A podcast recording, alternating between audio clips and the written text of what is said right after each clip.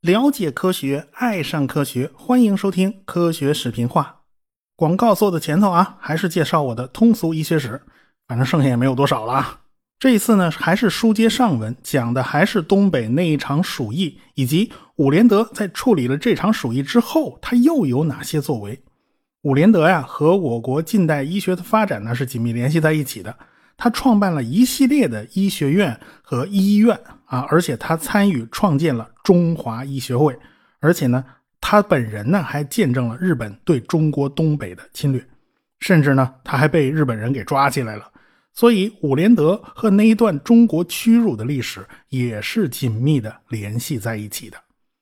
如果有兴趣，你不妨去听我的通俗医学史。咱闲言少叙，书归正文。上文书讲到，这三个宇航员进了阿波罗飞船里边进行测试。这一次呢，只是地面的合练，它并不是火箭发射。不过整体流程呢，倒是和发射差不多。既然是测试呢，当然也就不会很顺利，里边各种各样的毛病都会冒出来。这无线电呢，它就出了问题了。这工程师们怎么都修不好。就在这个时候，飞船里边着火了。这三个人拼命的想打开舱门，但就是打不开。阿波罗飞船的舱门啊，要连开十二个机构才能正式开启。在那种危急的情况下，你让宇航员顺利的把门打开啊，他实在是不可能，因为他操作不了那么多。况且，即便是所有的机构都已经打开了，宇航员也不太可能凭借自己的力气拽开这个舱门，因为啊，飞船内部燃起了熊熊大火，这个温度就急剧的上升，因为热胀冷缩嘛，所以空气也就膨胀嘛。所以就把这舱门啊，就给牢牢的压在了这个门框上。这道门呢是向里开的，外边的人是一点办法都没有，只有眼睁睁的看着这三个宇航员被活活的烧死。等到外边的工程师们想尽办法把这个舱门打开，里面已经烧得焦糊一片了。因为宇航服含有大量的尼龙材料。飞船里面呢，还有大量的塑料和泡沫材料，所以这些塑料在高温下呢就发生了融化。铝合金呢，在纯氧环境下呢，也会像木头一样烧起来。所以三个人的尸体和宇航服啊，都已经熔铸在了一起，分都分不开了。别提多惨了。一方面呢，要给这些宇航员处理后事，然后工程师们还要一点一点的去排查故障，到底出了什么问题呢？最后发现呢，可能是座位底下的线路发生了短路。这段线路啊是铜线，表面镀了一层银，外边呢是特氟龙的外皮。但是不知道是因为机械原因啊，还是什么缘故，这段导线的外皮被刮开了一个大口子，所以银色的导线呢就裸露在了外边。碰巧了，旁边的冷却剂管道破裂了，冷却用的是乙二醇，也就是汽车防冻液的主要成分吧。它就这么一滴一滴的滴到了电线上。乙二醇是会和金属发生反应的，而且呢，电线短路以后呢，又提供了热量，这乙二醇呢又会被电流所电解，这么些因素全都凑在一块了，就产生了可燃气体。先前呢，大家闻到的那股怪味很有可能就来自于这个反应过程。等积累到了一定的程度，这乙二醇就烧起来了。这外边是一个大气压的纯氧环境啊，那烧起来就控制不住了，于是。悲剧就此酿成。当然啦，美国人后来检讨啊，双子座计划和阿波罗计划进行的都比较顺利，工程师们好多次都是有惊无险的就完成了任务，所以大家难免有点懈怠，难免有点骄傲自满，这测试也不够充分。比如说，有些塑料在普通空气之中它是不易燃的，但是在纯氧环境之中，它就变得很易燃。大家居然就没有想到这一点。居然就没有发现，这也是一个非常重要的因素。至于舱门的问题呢，飞船的制造商北美公司也曾经提出过，是不是咱们在舱门上安装爆炸螺栓呢？这样砰的一声，这舱门就打开了，何至于折腾这么半天呢？但是当时的 NASA 拒绝了这个提议。NASA 当然有自己的考虑啊，万一这个爆炸螺栓意外启动了，在不该炸的时候炸了，那该如何是好呢？爆炸螺栓这种火工品呢，本来就是有隐患的。悲剧的是，在这个问题上，提出最重要反对意见的，恰恰就来自于宇航员格里森自己。在水星计划之中，他乘坐的自由中七号掉到大西洋里以后啊，不知道怎么回事啊，这舱门的爆炸螺栓自己就启动了，这砰的一下就炸飞了舱门，然后这个海水呢就涌进了自由中七号，这格里森差点被淹死嘛，他马上爬出了水星飞船，在直升机的帮助下就把他捞起来了。其他直升机呢也想把自由钟七号这个飞船给捞起来，无奈这个飞船进了太多的水嘛。最后还是没没拽动嘛，就掉进了海底嘛。所以呢，格里森对此是耿耿于怀啊。你为什么要在舱门上装爆炸螺栓呢？所以他的提议就是不装这劳什子，咱不惹这麻烦，行不行？所以 NASA 就听取了他的意见。他哪里能想到这一次他会碰上这种麻烦？想开门他开不开呀。所以这就是个悲剧啊。问题摆在这儿啊，这 NASA 该如何处理、如何改进呢？首先，他们改进了飞船的舱门，从向里开变成了向外开，而且能够快速开启，十秒钟就能完全打开。第二条就是宇航服不再使用尼龙材料了，改用了玻璃纤维。飞船内部的易燃物呢，全部换掉，电气线路也做了改进。要知道啊，阿波罗飞船内部的电线啊是错综复杂，就像蜘蛛网一样密集，加起来足有五十公里长。在这么长的线路上，肯定会存在大量的隐患。NASA 前前后后排除了一千四百个隐患，电力系统被整个梳理了一遍。剩下的问题就是三分之一大气压的纯氧环境啊！看来这次纯氧环境是一个非常重要的隐患。那么美国人为什么就非常喜欢这个三分之一大气压的纯氧呢？因为这是有多方面考虑的。首先，低气压就可以让飞船这个壳子不用造的这么结实，毕竟承受的压力要小一点。其次呢，就是宇航服内部的供氧系统啊是低压纯氧。如果飞船里面的大气环境和宇航服是一致的，那么就非常方便了，你随便穿随便脱啊。假如啊，飞船里边是一个标准大气压，用的是普通空气，那么当你穿上宇航服或者要出舱太空行走的时候，那就得改换成低压纯氧环境了。这人体是要花一段时间去适应这个低压环境的，要让身体里面的氮气啊逐渐的冒泡冒出来，逐渐排出去，否则的话，气压急剧变化，你是会得潜水病的。这显然太麻烦了嘛。所以美国人偏爱这种低压的纯氧环境，但是现在阿波罗飞船出了这么严重的事故，纯氧环境本身就是一个非常大的隐患呢。最后美国人呢采取了一个折中的办法，那就是在地面上的时候采用一个标准大气压，在飞向月球的过程之中逐渐减少氮气成分，逐渐就变成了低压纯氧环境，不安全的问题呢基本上解决了。不过呢，他们这飞船和俄国人的飞船还是不太兼容。后来阿波罗飞船和联盟号要对接的时候，还颇费了一番功夫。这玩意儿怎么对接呀？这两边气压都不太一样的。本来呢，这次阿波罗试验飞船呢，它没有正式的编号，它的任务编号是 AS 二零四。后来呢，在三位宇航员家属的一致要求下，这艘飞船被追认为阿波罗一号啊，这个。编号是出了事以后才给的。实际上，最早的一艘飞船 AS 二零幺飞船呢，是无人试验飞船，用土星一 B 火箭打进了太空，完成了一次亚轨道飞行。在太空之中，飞船尝试了重新启动发动机，这是登月过程必须的步骤。飞船开发动机加速到了八点三公里每秒，就是为了模拟飞船返回时候的真实速度，这也是为了测试飞船的这个隔热罩。这一次呢是亚轨道飞行，飞了三十七分钟以后，这个飞船就落到了大西洋里。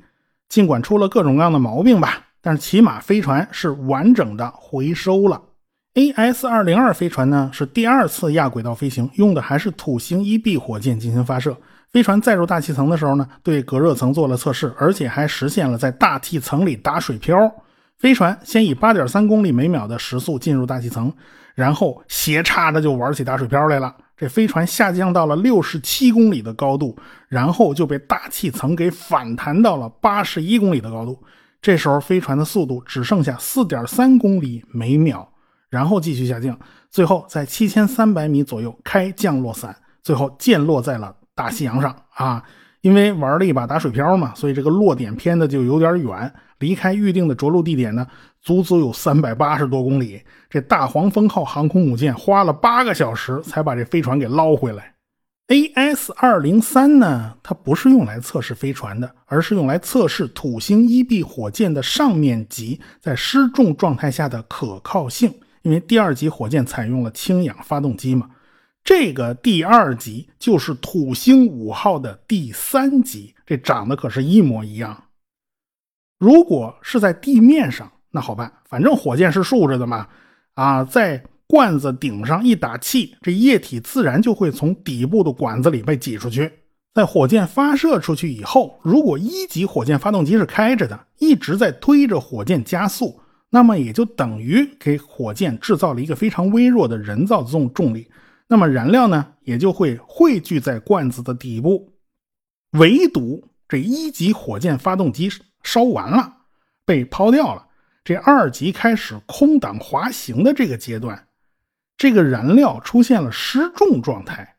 它失重了嘛，它就不再汇聚在罐子底部了。那么你往这罐子里面怎么打气？这燃料它就是不从底部那孔里面出去。啊，在太空里边给二级火箭点火，它不是一个容易的事儿。所以每次火箭发射，二级火箭开始空挡滑行的时候，就是一道坎儿。要不然，人家科罗廖夫宁可把这个所有的发动机在地面上一气儿给你全点着了，那我宁可做助推器，他也不做二级呢？为什么？他就是为了省点事儿。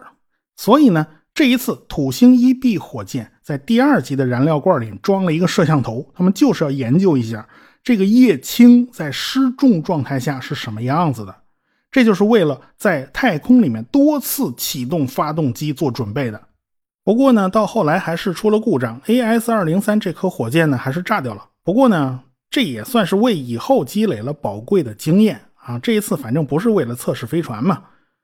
再下一次就是 AS 二零四任务，也就是出了火灾事故的阿波罗一号啊。这个名字本来是追认的嘛，NASA 只追认了一个，所以也就没有什么阿波罗二号、阿波罗三号，这都是不存在的。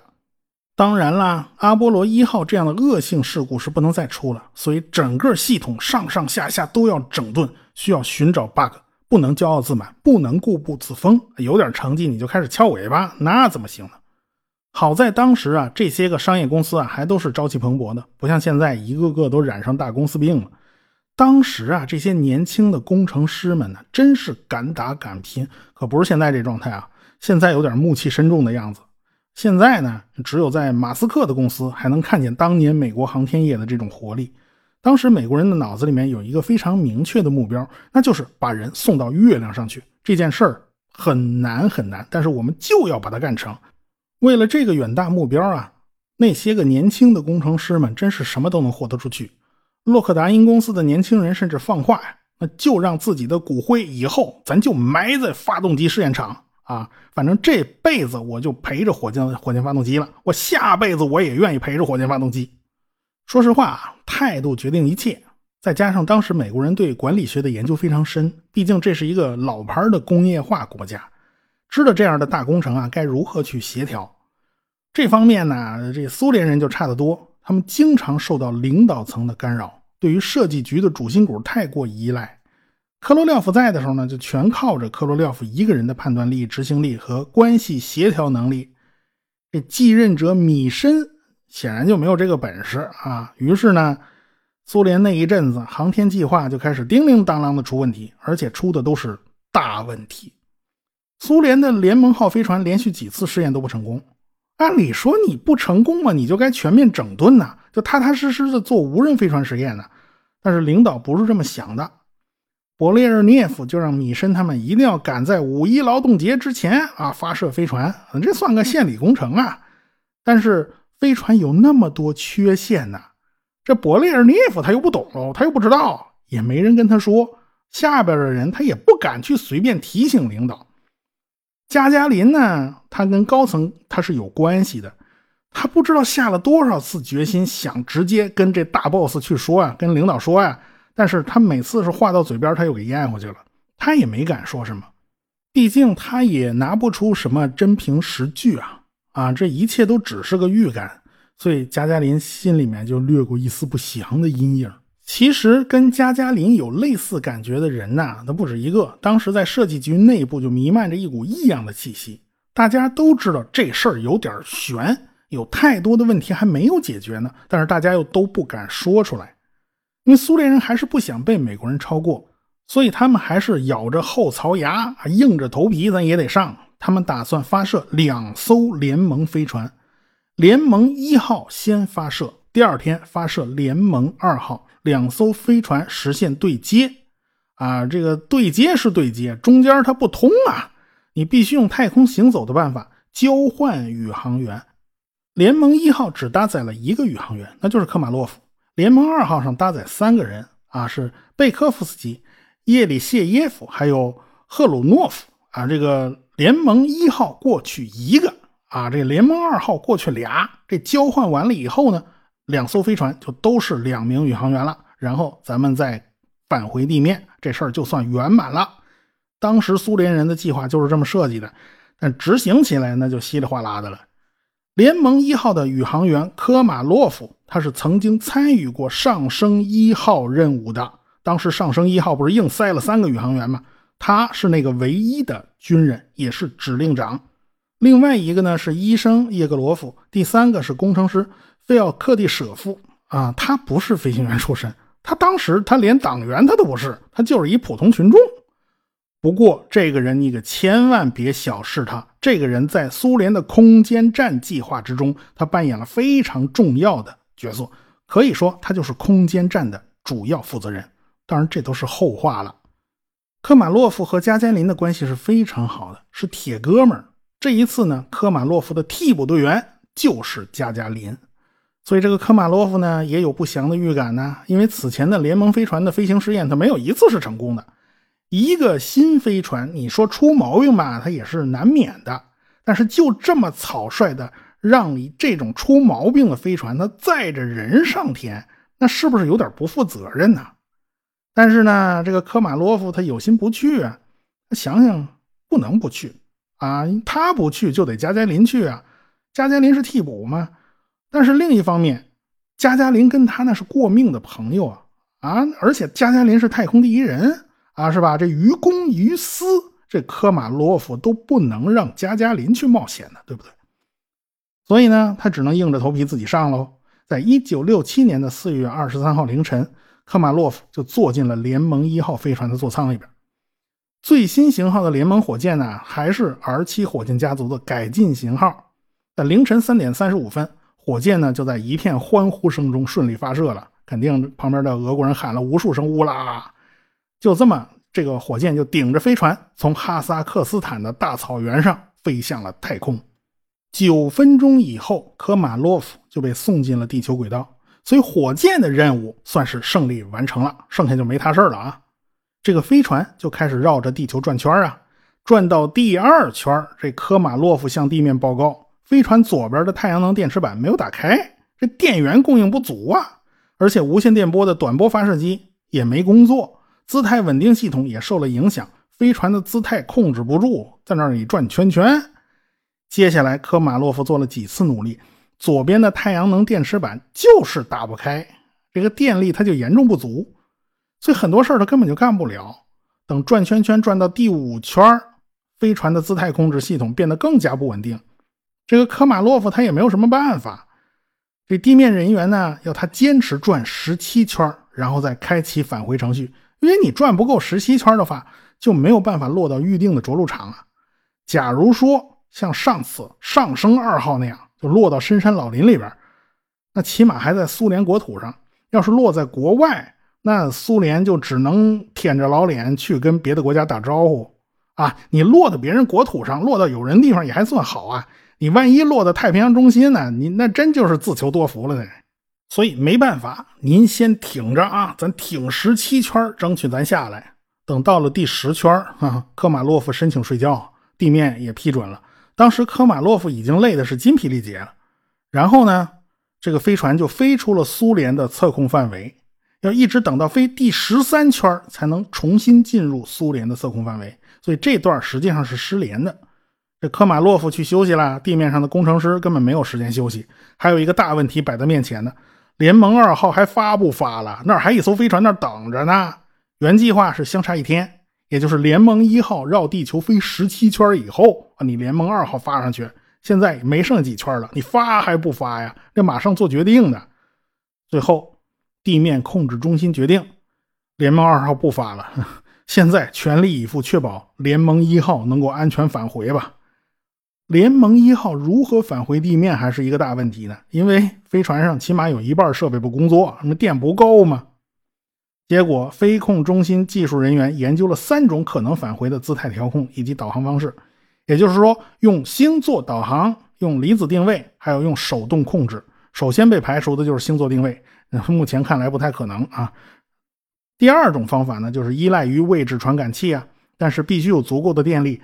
如果是在阳光照不到太阳能板的地方啊，比如说在地球的阴影里面，那传感器它不工作呀，这是有风险的呀。第三种方法就要求宇航员用潜望镜校准地平线的方位作为参照。